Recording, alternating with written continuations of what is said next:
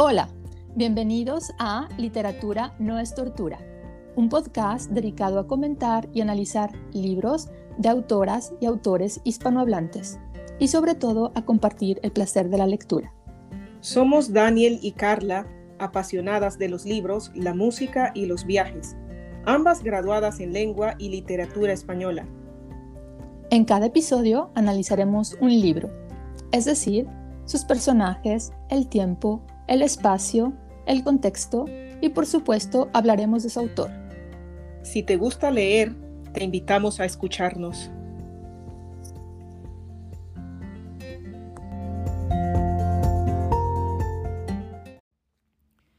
Queridos oyentes, les damos la bienvenida a un nuevo episodio de La literatura no es tortura. Esperamos que hayan disfrutado de las vacaciones y tenido la oportunidad de leer un libro interesante. Si han leído algo que les ha gustado, envíenos sus recomendaciones. Nos encantará oírlas. Hola, soy Daniel y bueno, también les doy la bienvenida a este nuevo episodio. Eh, hoy vamos a hablar de un libro que ya les habíamos prometido en el primer episodio de, de la primera temporada ¿no? de nuestro podcast y es de Gabriel García Márquez, Crónica de una muerte anunciada. Quédense con nosotras. Hola Daniel, ¿qué tal? Bien, ¿y tú? También, relajada después de estas vacaciones. Sí, sí, bueno, vacaciones intensas ¿no? y con mucho calor. Ah, es verdad, aquí en Europa hemos sufrido de mucho calor este verano. Sí. Pero bueno, ya, volviendo a la rutina, cargadas de energía y muy contentas de estar grabando este episodio para compartirlo con ustedes. Bueno, por fin cumplimos la promesa que hicimos en el primer episodio y vamos a hablar de, este libro que, que, nos gusta mucho y qué podemos decir de Gabriel García Márquez. Sí, bueno, ya en el primer episodio habíamos eh, dado alguna, algunas pequeñas, eh, algunos pequeños datos, pero sí, Gabriel García Márquez, eh, como sabemos, es el autor más famoso de Colombia, ¿no? Ganador de un premio Nobel. nació en Aracataca. Aracataca, ¿no? Colombia el 6 de marzo de 1927. De, sí. y, y, muere en México en, en, el 2014. Sí, me parece que tenía cáncer, ¿no? Sí, por complicaciones de salud, ¿no? Ajá. Pero bueno, también vivió en París y Barcelona. Sí, creo que también hasta en La Habana estuvo también un ah, tiempo, ¿no? Claro, claro, con su amigo Fidel. Sí, eso que es, bueno, siempre eh, todos estos escritores tienen un lado así un poco controversial, ¿no? Claro. Pero bueno, eh, él estudió Derecho, eso no sabía yo, para complacer a sus padres. Sí, pero bueno, es que era la carrera humanística por excelencia en ese tiempo, ¿no? Mm. También eh, Carlos Vargas Fuentes, Llosa, ¿no? Vargas Llosa Sí. eh, estudiaron Derecho, ¿no? Sí, aunque él no terminó sus estudios, pero es, es, sí, es interesante, ¿no? O sea, él al final no terminó los estudios porque se, él ya sabía que quería ser eh, escritor y se dedica al periodismo. Sí, es verdad, él empieza a trabajar como periodista en, eh, en Cartagena de Indias, me parece, y más tarde en, en Bogotá. Mm. Y allí justamente empieza a escribir crónicas y muchos artículos periodísticos, ¿sabes? A sus artículos periodísticos les llamaba las jirafas porque eran así como muy delgaditos y muy largos como cuello de jirafa. Entonces ya en estas jirafas se veía el talento que tenía para la escritura. Para escribir, ¿no? Sí. Sí, y bueno, en cuanto a su vida personal, pues también eh, él se casó, ¿no? Con Mercedes Barsha, que como vamos a ver también es uno de los personajes, ¿no? De, de la crónica. Uh -huh. Y eh, con ella tuvo dos hijos, pero hace poco también se, se, descubrió que tuvo una hija, que tenía una hija secreta, ¿no? Ay, es verdad. Sí, sí. Sí, claro. Y bueno, también eh, para regresar a la novela, eh, esta novela se publica en 1981 ya con una tirada de un millón de ejemplares. O sea, para esa época un millón de ejemplares eran muchísimos. Sí, porque bueno, recordemos que ya era súper famoso, ¿no? O sea, pero había... aún no había ganado el premio Nobel. No, pero ya 100 años de soledad ya se había convertido como en un, en un, un éxito. clásico. Sí, sí, sí, es verdad. Así es que bueno, este, este autor súper premiado, con muchos doctorados honoris causa, con muchos libros eh, maravillosos, mm. pues es el autor de, de, esta crónica que vamos a ver que une sus dos pasiones ¿no? en esta novela. Sí, es cierto, el periodismo ¿no? y, y, y la, y la sí, literatura. La ¿no? literatura sí. uh -huh, porque es, estas, estas dos corrientes se mezclan súper bien en, este, en esta novela. Sí. Bueno, vamos a empezar con el resumen. Sí, bueno, como eh, ya dice ¿no? el título, ¿no? la crónica, eh, estamos hablando de eh, una narración de un asesinato, ¿no? El personaje aquí, o sea, el que va a ser asesinado es Santiago Nazar, ¿no? ¿Por qué será asesinado? Pues estamos hablando de, de, que hay una boda ¿no? Una boda muy fastuosa, ¿no? Sí, muy pomposa, y, pero la chica que se casa es devuelta eh, después de la noche, ¿no? De bodas porque eh, el esposo descubre que no es virgen. Y bueno, en... Pero también tenemos que decir rápidamente que esta, esta chica, Ángela Vicario, mm. se casa con este hombre Ramón eh, Novallardo San Román, que es un hombre que viene de fuera, ¿no? Sí, que ni, lo conocía, o sea, ni se conocía. Nadie, nadie lo conocía en el pueblo, pero llama enseguida la atención porque es, es guapo y además tiene mucho dinero, ¿no? Mm. Y entonces es este tipo de, de, hombre que la ve y dice, ella va a ser mi esposa. Sí, o mira la casa y hasta saca el video, ¿no? De, y compra la casa, o sea, él acostumbrado que recibe todo lo que quiere, ¿no? Claro, y en cierta medida pues también eh, compra la familia de Ángela para, mm. que, para que se case con ella, porque si recordamos, ella no estaba enamorada de él, ¿no? Digamos que sus padres terminan comprometiéndola con este hombre por el hecho de que es un buen partido. Sí. Y bueno, pues descubre, el, el, el esposo descubre pues que no es virgen y al llegar a la casa que la mamá le da una buena paliza, ¿no? A Ángela, sí. Y los hermanos eh, le sacan, ¿no? A fuerza, ¿quién?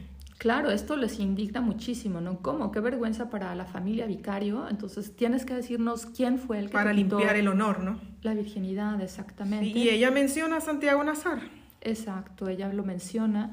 Aunque bueno, siempre nos quedará la duda si... Si él fue, ¿no? Porque de verdad que eh, no hay ningún, o sea, no se mira ningún indicio en la novela, ¿no? Ni... Claro, pero algo que pasa también aquí es que cuando Ángela acusa a Santiago, los padres cargan a los hermanos varones con la responsabilidad de limpiar el honor de la familia. Mm. Ellos serán los encargados de matar al, al que quitó el honor a Ángela Sí. ¿no? Y, tendrán esta, esta responsabilidad, o sea, no les queda como otro remedio más que asumirla. Y lo, lo, peor es que todo el pueblo se da cuenta, ¿no?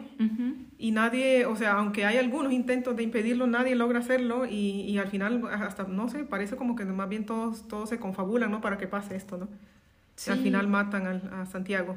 Claro, y bueno, también tenemos que decir que la muerte y la boda ocurren bajo el marco de la llegada del obispo al pueblo en esa época era muy importante cuando el obispo llegaba a visitarlos, ¿no? Entonces todo el pueblo eh, salía a recibirlo y le hacían regalos, aunque bueno, o sea, estaban, todos en el pueblo estaban muy emocionados por este hecho, aunque el obispo finalmente... Ni se bajó del barco, ¿no? Qué horrible. Dio la bendición de lejos, ¿no?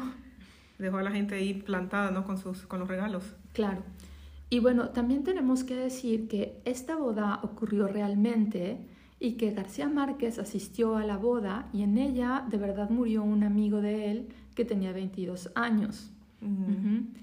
Entonces él eh, retoma esto para escribir la crónica de, una muerte anunciada, ¿no? Sí, fueron hechos que pasaron de verdad como en los 50, ¿no? Y de que él fue testigo. Sí, y que después, 27 años después, él... Eh, se encarga de, de, investigar los hechos, ¿no? Y por eso él se, se presenta como personaje literario. Sí. ¿No? Y bueno, él escribe esta crónica, pero la, la llena de toda esa magia que él sabe hacer, ¿no? Mm. Este, con, con, su literatura maravillosa que, que, nos engancha. Sí, la verdad que es como una novela, sí, policíaca, ¿no? Como una novela negra. Eh, sí, exacto. Es una, una novela muy interesante. Para que sepan, de qué va esta novela, vamos a leer un pequeño párrafo.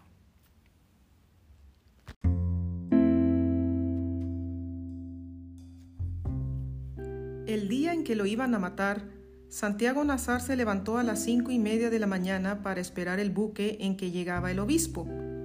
Había soñado que atravesaba un bosque de higuerones donde caía una llovizna tierna, y por un instante fue feliz en el sueño, pero al despertar se sintió por completo salpicado de cagada de pájaros. Siempre soñaba con árboles, me dijo Plácida Linero, su madre, evocando 27 años después los pormenores de aquel lunes ingrato. La semana anterior había soñado que iba solo en un avión de papel de estaño que volaba sin tropezar por entre los almendros, me dijo. Tenía una reputación muy bien ganada de intérprete certera de los sueños ajenos, siempre que se los contaran en ayunas, pero no había advertido ningún augurio asiago en esos dos sueños de su hijo, ni en los otros sueños con árboles que él le había contado en las mañanas que precedieron a su muerte. García Márquez, Gabriel, Crónica de una muerte anunciada, editorial Reclam, páginas 5 y 6.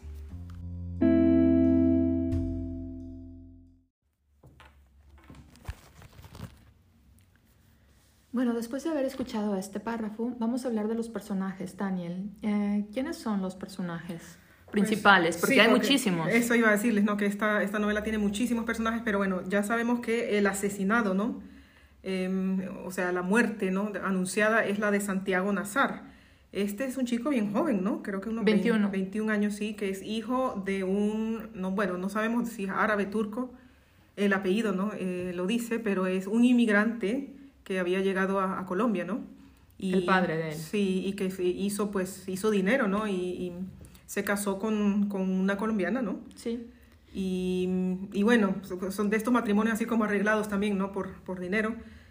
Y era el hijo único, el papá había muerto hace unos años antes uh -huh. y él era el encargado, tenía que hacerse cargo entonces del negocio familiar, ¿no? Que era claro, una hacienda. Claro, él era esbelto y pálido, como mencionó uh, Daniel, su ascendencia era árabe, se parecía a su padre, uh -huh. desde niño aprendió a manejar armas, era valiente y prudente, también alegre y pacífico, de corazón fácil y, y querido por, por muchos, ¿no? Tenía muchos amigos, aunque particularmente alguien que no lo quería nada era Victoria Guzmán. Que es la, que es la empleada, la, ¿no? Ajá, la, la, criada de, de, su casa, ¿no? Sí, porque, bueno, bueno, o sea, era así como el chico galán, ¿no? Pero, eh, pues, de estos chicos que, que en la casa, pues, eh, si la, la, alguien tenía, si había una chica joven ahí a su disposición, pues, o sea...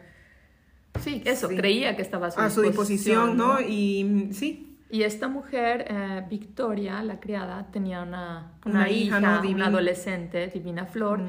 Entonces Santiago, pues muchas veces, eh, sí, eh, molestaba, ya, acosaba a Divina sí, Flor. Sí, porque ¿no? ya, ya, se entreveía, ¿no? Que al final eh, esta chica, pues, iba a terminar en la cama de Santiago. Claro, y, y, claro, la madre quería impedirlo, ¿no? Porque la madre también había sido amante del, del papá, de, del padre de Ibrahim Nazar, creo que se llamaba, ¿no? Sí, quería evitar ese destino para su hija, ¿no? Sí, sí. Uh -huh. Entonces, bueno, él, Santiago, ¿no? Es uno, el, el personaje. Sí. Eh, la chica que se casó Ajá. es Ángela Vicario, ¿no? Uh -huh. De 20, si no me equivoco. Sí, es eh, la... Ajá. Sí, o sea, ella viene de una familia bien grande. Eh, ya tenía unas hermanas mayores casadas, ¿no? Sí, es la hija menor de una familia de escasos recursos, sí. la más guapa de las hermanas. Y bueno, decían que también de ella que era muy bonita, pero era pobre de espíritu y, y aire desamparado, ¿no? Mm. Y tenía dos hermanos mayores, eh, los gemelos, que son los que la van a vengar, ¿no? Ajá. Pedro y Pablo. Pedro y Pablo, sí. Eh, ellos... Uh, trabajaban en una carnicería, si sí, no me equivoco. trabajaban en una carnicería matando cerdos, ¿no? Mm. Y bueno, uh, algo que me parece muy, muy curioso de ellos es que el, en este intento de reparar el honor de la familia, sabes, el uno al otro se vigilan para, para cumplir ese cometido, ¿no? Hay un punto en que alguno de ellos dice, ah, yo no quiero, me siento mal, y el, el hermano le dice, no, no, tenemos que hacerlo. Entonces siempre como el, el, uno al otro se están alentando para llevar a cabo este, este crimen. Sí, y bueno, aunque no lo quieren hacer, bueno, al final lo hacen y igual tampoco muestran arrepentimiento en la cárcel, ¿no? No, ellos, Ni después, ¿no? Porque ellos dicen que, que, cumplieron con su deber, ¿no? Que era el deber, sí. Uh -huh, aunque uh -huh. no un deber que les gustara, pero... Claro. Y bueno, otro de los personajes eh, principales es Bayardo San Román, el que es el hombre novio, con, ¿no? ajá, el, con el que Ángela se casa. Como hemos mencionado antes, pues no es del pueblo y cuando llega impresiona por su presencia.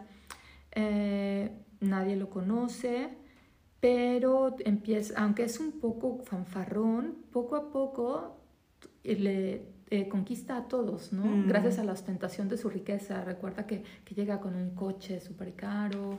Y después la gran fiesta que hace de, de, boda, que al final todo el pueblo está, come, ¿no? O sea, al final es una fiesta de todo el pueblo, ¿no? Ajá, sí, sí, pero sí, es, es un personaje arrogante que cree que lo puede comprar todo sí, con su dinero. Sí, incluso, por ejemplo, la casa del viudo, ¿no? Que al final también se muere, ¿no? Por, de sí. tristeza, ¿no? O sea, le, sí, le el viudo al que se refiere Daniel es, es un señor del pueblo que tiene una casa y Bayardo San Román le pregunta a Ángela, ¿cuál es tu casa favorita del pueblo? Y ella dice, ah, la del viudo de Sius. Mm, pobre. Ajá, y entonces él va y le ofrece un montón de dinero al viudo para comprarle su casa, quien al principio se resiste a venderla. Pero, Porque los recuerdos ¿no? de su esposa están ahí. Claro, pero al final eh, termina aceptando el, el altísimo precio que está dispuesto a pagar Bayardo, pero la consecuencia es que el viudo muere en un par de años de tristeza. ¿no? Sí, y él, él al final también, ¿no? él se va de la casa, ¿no? creo que el mismo día de bodas, ¿no? se va, uh -huh. la casa al final se, se, se, se cae en pedazos. Uh -huh, sí.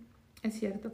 Bueno, otro personaje también es eh, Purísima Vicario, que es la madre de, De los de gemelos y de. Ángela, ¿no? Ajá, y que bueno, es, antes era maestra de escuela, pero bueno, se casó y se dedicó totalmente a, al hogar, ¿no? Y ya su nombre nos dice cómo era, ¿no? Un personaje súper puro, ¿no? Que Mm. dedicada totalmente a, al matrimonio, familia, ¿no? ¿no? Ajá, a la familia. Y velando siempre, pues, por la, la integridad de, de las hijas. Ujú. El padre de, de Ángela se llama Poncio, Poncio Vicario y es un, es un orfebre, se dedica a hacer pues pequeñas joyas para la gente del pueblo, ¿no? Sí. Eh, Otro personaje. Tenemos a la mamá, ¿no? De, de Ah, sí. Santiago. Ujú, ¿Qué podemos decir de ella? Pues, no sé, bueno, ella no quería tampoco al, al esposo, ¿no? Ah, sí, a- al, papá de, al papá de Santiago. Sí. Y o sea, por eso mismo nunca fue feliz con él, ¿no? Mm, Y ella decía que su hijo había sido el hombre de su vida. sí. ¿no? Sí, un poquito triste eh, esos matrimonios por conveniencia.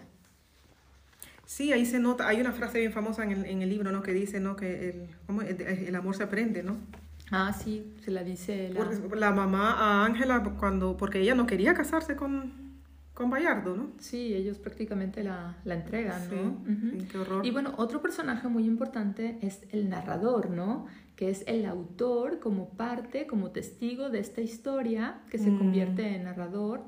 Y conoce, claro que conoce parte de la historia, pero no lo vio todo, así que él va reuniendo testimonios del pueblo, investiga y crea una ficción para llenar los datos que no consigue. Sí. Ujú. Y, y, y al final, pues, aunque en el libro menciona un montón de nombres, pues lo podemos decir como un colectivo, ¿no? El pueblo en sí, ¿no? Que son Sí. como cómplices, ¿no? Porque todo el mundo sabía, se dieron cuenta de que, de que iban a asesinar a Santiago y no, no impidieron, ¿no? La- Claro, el y asesinato. sabes también una técnica que, que usa el autor para convencernos de que lo que está diciendo es verdad, bueno, quiero decir el narrador, es que eh, incluye datos concretos y nombres verdaderos de, de gente, ¿no? Como la familia de, de- de García Márquez, ¿no? Está ahí el nombre de su madre, que es Luisa Santiago, está también el nombre de la que será su futura Sí, esposa. Mercedes. Sí. ¿no? Entonces, esto está Y hay un detalle bien interesante también, eh, em, aunque no es, no hay realismo mágico, ¿no? Eh, menciona a uno de los personajes de, de em, Cien años de soledad. Sí, tienes razón. Menciona a uno de los personajes de San. No sé si el 100 coronel, años. ¿no? Aureliano Buendía. Ajá, sí, es, es divertido encontrar siempre a estos personajes por toda la obra Sí, de, de sí, García Márquez. como, como un, ¿cómo le llaman? Es Como un eh, leitmotiv, ¿no? Sería en, en alemán la palabra, como un punto que siempre une que, eh, las obras, ¿no? De, de él, siempre aparece algo. Algo de 100 años de Sí, soledad. sí, De- eso, eso me parece muy divertido. sí, de ese mundo fantástico. Sí. Otra cosa que también me llamó la atención es que muchos de los personajes tienen como nombres bíblicos, ¿no? O sea, empezando por el protagonista, que es Santiago, los, Los asesinos, ¿no? Pedro, los Pablo. gemelos, ajá, o este, el amigo de, de Santiago que se llama Cristóbal, pero le todo el mundo le Cristo. llaman Cristo, ajá, o también el padre de, de Ángela que se llama Poncio, Mm, no todos estos nombres sí muy... de la iglesia, ¿no? Muy religiosos. Sí, pero probablemente, como lo has mencionado, tienen que ver, tiene que ver con que en los pueblos se, se usaba poner este tipo de nombres. A los, sí, sí, a, la- a la gente, ¿no? Otra cosa que me llama la atención también es que como que hay muchos presagios de lo que va a pasar. Si recuerdas, Daniel, al principio la, la sirvienta está limpiando estos conejos para la cena y se describe cómo, cómo los destripa y cómo saca las, las vísceras de estos conejos, ¿no? Sí, que es lo que al final así va a morir el pobre Ajá, Santiago, lo que ¿no? nos recordará la muerte de Santiago. O también cuando Santiago eh, va a la boda de de Ángela y Bayardo San Román, entra y dice, ay, a mí el olor de las flores siempre me recuerda al olor de los funerales. Mm, Entonces siempre hay como estos presagios de que algo malo va a pasar. ¿no? sí, Aunque bueno, el lector desde el primer capítulo sabe que Santiago morirá. sí, por el título ya también, ¿no? Claro. Crónica, ¿no? De una Y lo muerte. único que queremos eh, es seguir leyendo para saber cómo. Sí, es y, que y muere, eso ¿no? lo- en las últimas líneas, ¿no? Hay que leer todo el libro para... Exactamente. enterarse. Bueno, ahora vamos a pasar a- al espacio. ¿Dónde es el lugar donde sucede esto? Pues menciona varios lugares así del, del Caribe, ¿no? Colombiano. Ujú. O sea, no menciona el nombre exacto del pueblo, pero sí, podemos deducir que está en... También menciona el mar, ¿no? Y O sea, estamos hablando del, de un lugar del Caribe. Sí, que probablemente sea Aracataca. De donde viene, ¿no? El Ajá, Gabriel García Márquez. concretamente no se menciona, Sí. pero sabemos que es un pueblo del Caribe. Y bueno, en este pueblo, pues claro, la plaza del pueblo donde sucede el asesinato. Sí, eh, y la, la casa, ¿no? En, en la puerta de la casa, ¿no? De, de De Santiago, Santiago. y menciona todas las, las, las otras casas, ¿no? El- sí, por ejemplo, de Vallardo, la casa que compra, ¿no? Al viudo. Claro, pero algo muy específico de esta casa de Santiago Nazar es que tenía dos puertas, ¿no? Una puerta que daba a la plaza y la puerta que daba al puerto. La puerta que daba a la plaza normalmente estaba cerrada, Mm, ¿no? Y ahí es donde veremos que, que todo pasará, ¿no? sí. Y bueno, de- del tiempo, ¿qué podemos decir del tiempo? Pues es muy interesante porque al, ya al ver que es una crónica, pues se está hablando como de varios tiempos, ¿no? Primero, eh, eh, en- bueno, del tiempo en el que pasan los hechos, que son 27 años antes, ¿no? Que es, y, y también el tiempo en el que se hace la crónica, ¿no? Que es después. Ujú, O sea, lo que pasa es que el autor está escribiendo sobre una persona que se llama Gabriel García Márquez, que en 1976 empieza a averiguar sobre un hecho verídico del pasado, Sí. concretamente del año 51. Ujú. Ujú. Entonces hace esta narración de este hecho verdadero que le pasó a, a una persona y digamos que esa cronología de los hechos, de lo que pasó, de la muerte, dura más o menos unas cuatro horas. Unas horas, sí, desde la devolución, ¿no? Del, De Ángela hasta el a la- asesinato. el asesinato, sí. Pero dentro de esas cuatro horas, más o menos, hay como muchas analepsis y prolepsis. Esto quiere decir que va para atrás contando cosas o va hacia adelante. Sí, no, porque va reconstruyendo de todo, ¿no? Desde cómo se conocieron, desde cómo, de la amistad de estos chicos, de- del día antes de la boda, o sea, va contando esas cosas, ¿no? Sí, la boda de lo que sí, pasó después de la boda. Y de, ¿no? sí, y De- después de, sí, de lo que pasó después, ¿no? Que fue de Ángela, que fue de la madre de Que fue Santiago. de, de Vallardo. Que fue de Vallardo San Román, ¿no? Mm. Todo esto nos, nos irá contando Y no lo cuenta en, en forma lineal, entonces estamos como ante un- una estructura así como de rompecabezas, ¿no? Sí, o como de espiral, ¿no? Porque incluso Mm. empieza primero también por el final y luego como que vamos bajando en una espiral a, a diferentes... Y después vuelve a subir, ¿no? Porque al final terminamos con... Exacto, vuelve a subir, terminamos Con la otra vez muerte. con, con la muerte de Santiago Nazar. Mm. Eh, y bueno, eh, esto es en cuanto al tiempo. ¿Y la estructura? ¿Qué decimos de la estructura? Sí, bueno, está formada por, no, no por capítulos en sí, ¿no? Pero son como cinco fragmentos, ¿no? O sea, no tiene ningún título. No, fragmentos. pero podemos decir que en el, el primer capítulo eh, habla sobre el anuncio de la muerte y la presentación de los personajes. Mm, El capítulo 2 habla de esta historia de amor, bueno, que no es realmente amor, de Bayardo, San Román y Ángela. El capítulo 3 se dedica más a cómo los gemelos van a vengar a, a la Ah, familia sí. Vicario. sí. En el capítulo 4 es el juicio a los gemelos, a quienes terminarán condenando Sí. ¿no? en la cárcel.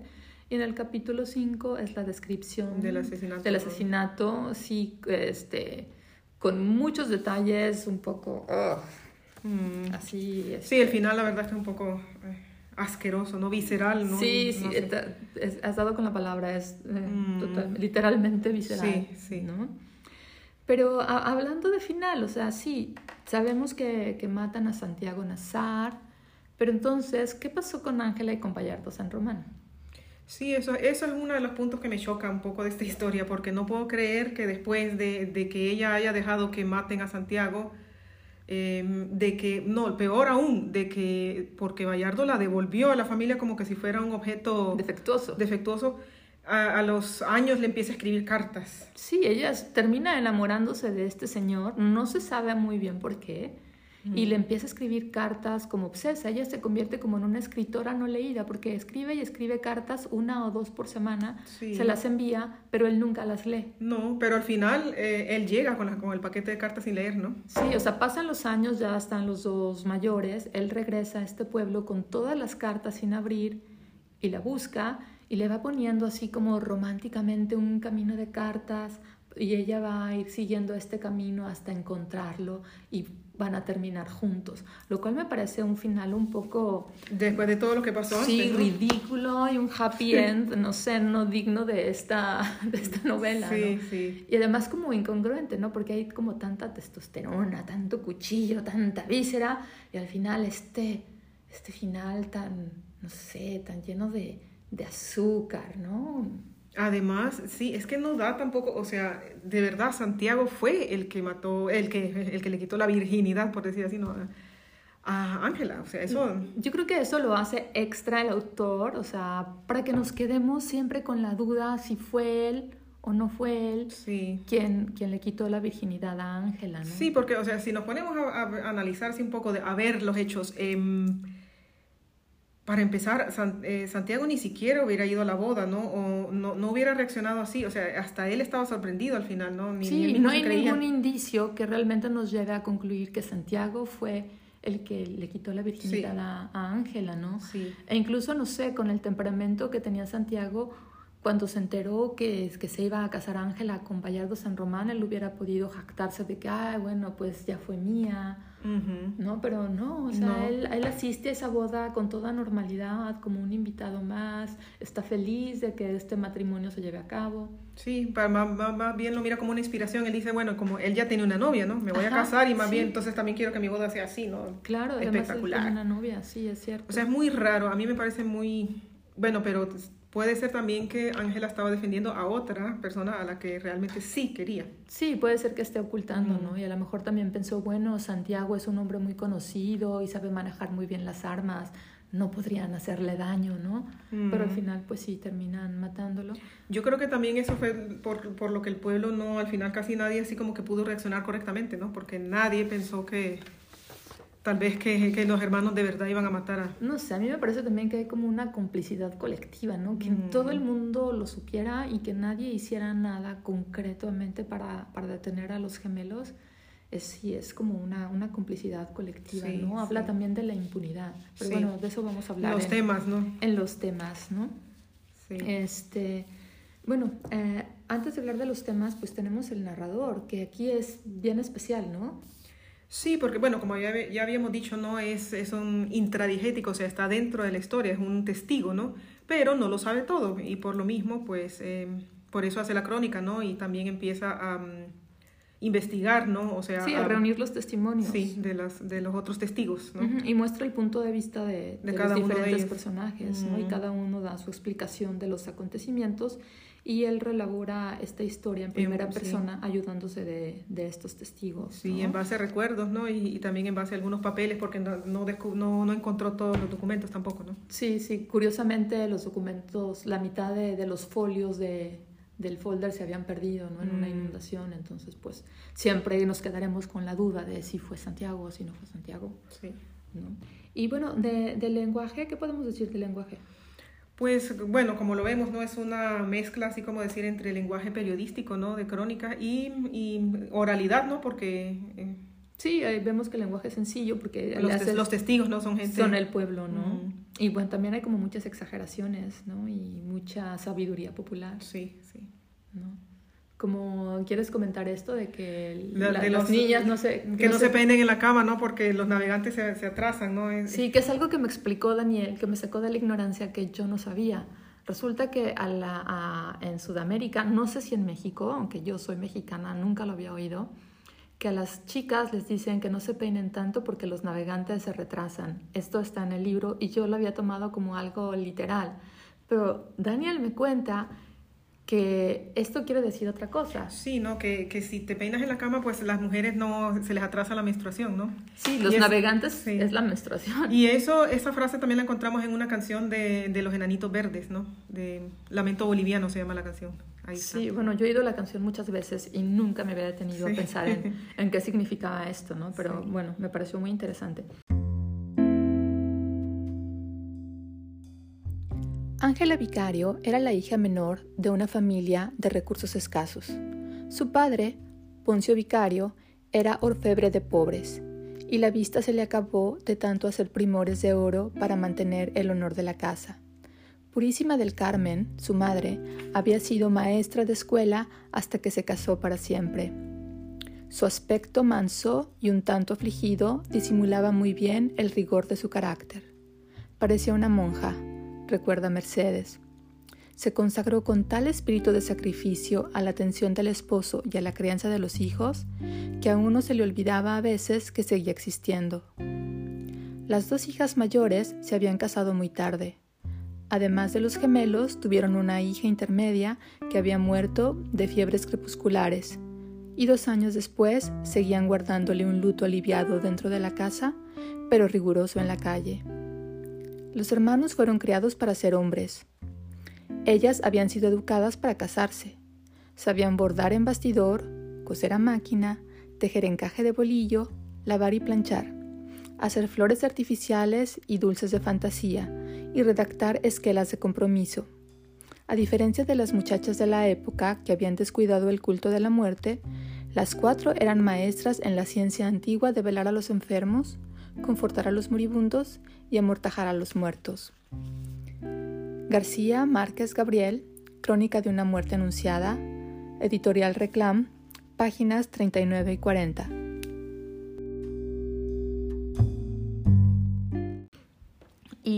Ya para terminar, ahora sí vamos a hablar de los temas, Daniel. Sí, bueno, estamos hablando de un asesinato, ¿no? Estamos hablando de honor, de, no sé, de los honores o los valores que tienen las familias, ¿no? La, la, moral. La razón de este crimen es una moral tradicional, ¿no? De que una mujer debe de llegar virgen, al, matrimonio. Sí. sí, y comentando esto con Daniel, o sea, nos preguntamos, o sea, ¿quién? O sea, ¿quién difundió esta idea absurda de que las mujeres debemos ser vírgenes hasta el matrimonio? O sea, mm. porque hemos estado hablando de que es una idea en la que coinciden varias religiones. Sí, y varias culturas, ¿no? Y no, y por qué la mujer, o sea, por qué la mujer pierde valor, ¿no? Por decir así, ¿no? Solamente por, sí, por perder su virginidad. Sí, porque el hombre no, porque no, no están los dos puestos al, al mismo nivel, ¿no? Exactamente, ¿no? Es una idea totalmente absurda con la que obviamente nosotras no estamos de acuerdo, ¿no? Es más, yo pienso que si una mujer eh, tiene algunas experiencias antes de casarse, eso está más valiosa, ¿no? Porque ya tiene conocimiento, tiene sabiduría. Sí, porque sí, un matrimonio al final no, no solamente es enamorarse, ¿no? Ni, o sea, es una relación entre personas, ¿no? Y, y, no, y no solamente depende de las relaciones sexuales, ¿no? Un matrimonio se, Por eso, ¿no? Es de, de, de, muchas cosas. Y por eso, no, no sé, es, es, algo mucho más complicado, mucho más profundo que solamente eso, ¿no?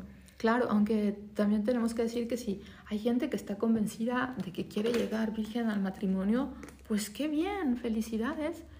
¿no? Es, es su, su, su, opción, su decisión, su decisión y, y, cada quien la cumple, ¿no? Pero que se piense que una mujer vale menos porque no llega virgen al matrimonio es una idea totalmente obsoleta, anticuada, retrógrada, machista. Mm sí, no sé más qué decir.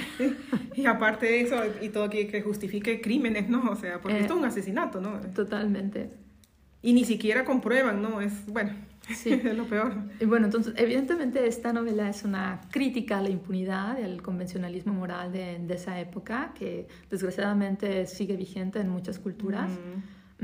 Y sí, pero también eso es básicamente también una, una, historia que nos cuenta la impunidad, ¿no? Cómo un hombre puede matar a otro sin que nadie haga nada. Sí, ¿No? Sin que la autoridad intervenga realmente, sin que el, el pueblo haga algo, ¿no? Sí, es una como complicidad, ¿no? Sí, sí. El papel de la sociedad también en estos casos. Y nos habla también de que la justicia no, no funciona, mm. ¿no? Y bueno, otro tema también que está muy ligado a esto de la virginidad, pues es el machismo, ¿no? El hombre como dueño de la mujer. Sí, que consigue todo lo que, lo que quiere. ¿Recuerdas que primero Ángela pasa de, de, de, depender del padre y de los hermanos, que son quienes la dan en matrimonio, Bayardo San Román? Después pasa a ser propiedad de Bayardo San Román y él la devuelve como un objeto defectuoso. Sí. ¿No? Esto. Por eso es que a Daniel y a mí se nos hace chocante este final donde ellos terminan juntos. Después, no, después de, de, eso, de esa humillación, ¿no? Exactamente, después de la humillación. Y también se ve como la sociedad pues tenía relegada a la mujer, ¿no? Ya Ángela y sus hermanas fueron educadas para el matrimonio, ¿no? Instruidas solamente pues para saber coser, saber este, cuidar a los enfermos. Hacer, Velar los muertos. Hacer flores. sí, sí. Otro tema que también aborda esta novela pues es la subjetividad de los recuerdos, ¿no? Eh, García Márquez usa una metáfora muy bonita para la memoria, dice el espejo roto de la memoria, ¿no? que nuestros recuerdos son muy frágiles. Mm. ¿no? Y para algunos de los testigos el día que sucedió el asesinato era un día radiante, para otros era un día fúnebre, para unos llovió, para otros no. Sí, no, son las realidades, ¿no? De, de, cada uno, o sea, no hay una realidad de, ¿cómo puedo decir? Una, o sea, cada quien mira las cosas de una forma diferente. Sí, efectivamente. percibe, ¿no? Y, y, eso es así, ¿no? Todos tenemos recuerdos de nuestra infancia que incluso pueden ser diferentes a los de nuestros hermanos, habiendo vivido las mismas cosas. Las mismas cosas. Cada quien lo recuerda como... Una forma diferente, algo ¿no? diferente, sí, sí. Pues bueno, promesa cumplida. No, esperemos que disfruten mucho de este libro, tanto como hemos disfrutado Daniel y yo al releerlo otra vez. Sí. Y también, por cierto, hay una película que está en YouTube sobre Crónica de una muerte anunciada. Es una película italiana que fue hecha en los años 80. Está, está muy bien hecha. Y bueno, si la encuentran y tienen ganas, pues... Sí, vale la pena. Vale la pena. Les mandamos muchos saludos. Sí, y bueno, eh, que disfruten del resto del verano y nos vemos próximamente. Nos oímos. Nos oímos próximamente. Saludos. Nos vemos. Gracias por darle play a este episodio. No olviden suscribirse para que no se pierdan las siguientes entregas.